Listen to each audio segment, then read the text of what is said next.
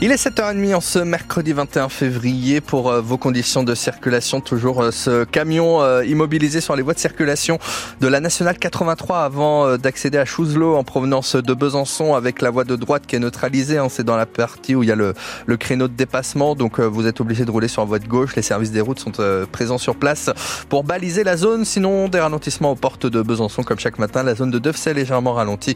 Et un peu de monde, mais globalement ça va. Au sud de Vesoul, la météo Dimitri, on s'habille comment ce mercredi? Disons que ce matin, le blouson ou la doudoune sont de rigueur car il fait plutôt frais. Ça se réchauffe sérieusement cet après-midi. La maxi sera pour Lons-le-Saunier avec 14 degrés. Vous aurez 13 à Besançon, 12 à Vesoul, à Grès ou encore sur le Haut-Doubs. En revanche, le temps restera gris toute la journée. La une, c'est cette action coup de poing des producteurs de lait cette nuit en Haute-Saône. Ils ont cette fois intercepté un camion de lait à Valroy-le-Bois, camion qui venait de terminer sa tournée et s'apprêtait à livrer le site de Loulan-Verchamp euh, du groupe Lactalis. Nouvelle action un mois après une première contre le groupe. Un lait mieux payé, voilà ce que demandent les exploitants. Pour rappel, 25% des 300 millions de litres de lait produits chaque année en Haute-Saône sont transformés par Lactalis. Cette nuit, ils étaient donc une trentaine à se mobiliser et parmi eux, Michael Mulletaler, le président de la Fédération des producteurs de lait de Haute-Saône. Lactalis est le numéro un mondial. Il se doit, en tant que numéro un, de montrer l'exemple et d'être le, bon élève de la filière. Sauf qu'aujourd'hui, c'est le plus mauvais élève de la filière. Il refuse de payer ses producteurs. Ils sont à peu près assis sur tous les, les accords interprofessionnels ou les accords qu'il y avait entre les organisations de producteurs et eux. Ils sont sur un prix d'un peu plus de 420 euros.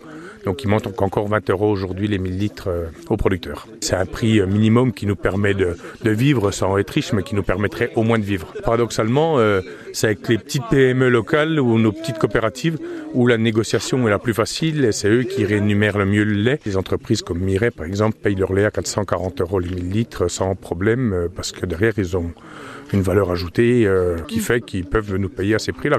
Le président de la Fédération des producteurs de lait de Haute-Saône, Michael Mulet-Mater, pardon, au micro France Bleu de Caroline Félix qui vous a mis les photos de cette action coup de poing des producteurs de lait sur le francebleu.fr Besançon. En attendant, l'exécutif continue à jouer l'apaisement à trois jours de l'inauguration du salon de l'agriculture mené euh, par Emmanuel Macron.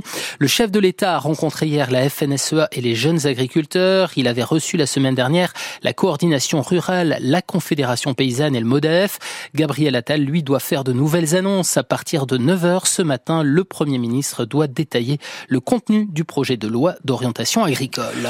En Bourgogne-Franche-Comté, c'est une crise sans précédent qui touche le secteur du logement. Taux d'intérêt en hausse, prêt difficile à décrocher et baisse des aides pour ma prime rénove, mais aussi le prix des matières qui explosent, des matières premières qui explosent sur les chantiers et la pénurie de logements neufs. Les causes sont connues.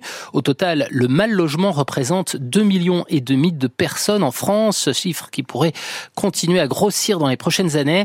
Unis au sein d'une nouvelle alliance, les acteurs du secteur vont rencontrer aujourd'hui le préfet de région, Franck Robin, pour demander des mesures d'urgence. François-Xavier Dugour est le président de l'Union sociale pour l'habitat de Bourgogne-Franche-Comté. Euh, il y a une urgence absolue sur le dossier du logement parce que euh, le secteur est complètement bloqué, que ce soit le secteur privé comme le logement social. L'accession à la propriété, tout est bloqué. Le système est complètement bloqué à la fois en termes de construction neuve, les chiffres baissent considérablement, que ce soit le privé ou le logement social, mais également la rénovation. Les opérations d'éco-rénovation qui sont nécessaires aujourd'hui sont aujourd'hui bloquées parce que euh, les promoteurs privés, les constructeurs de maisons individuelles n'arrivent plus à commercialiser leurs produits puisque les, les familles n'arrivent plus à financer la l'acquisition de nouveaux logements. L'accession à la propriété est bloquée. Et puis le logement social est euh, comprimé par toute une série de mesures nationales euh, qui réduisent nos capacités d'investissement. François-Xavier Dugour, le président de l'Union sociale pour l'habitat de Bourgogne-Franche-Comté. À la une également ce matin, un résistant étranger au Panthéon. 80 ans jour pour jour après avoir été fusillé par les Allemands, Misak Manouchian, résistant communiste d'origine arménienne, il fera son entrée ce soir à partir de 18h30. Il sera accompagné du cercueil de sa femme Mélinet, résistante elle aussi, mais qui lui a survécu 45 ans. À Besançon, un hommage est également prévu place du 8 septembre à 17h30 à l'initiative de la ville et du Parti communiste.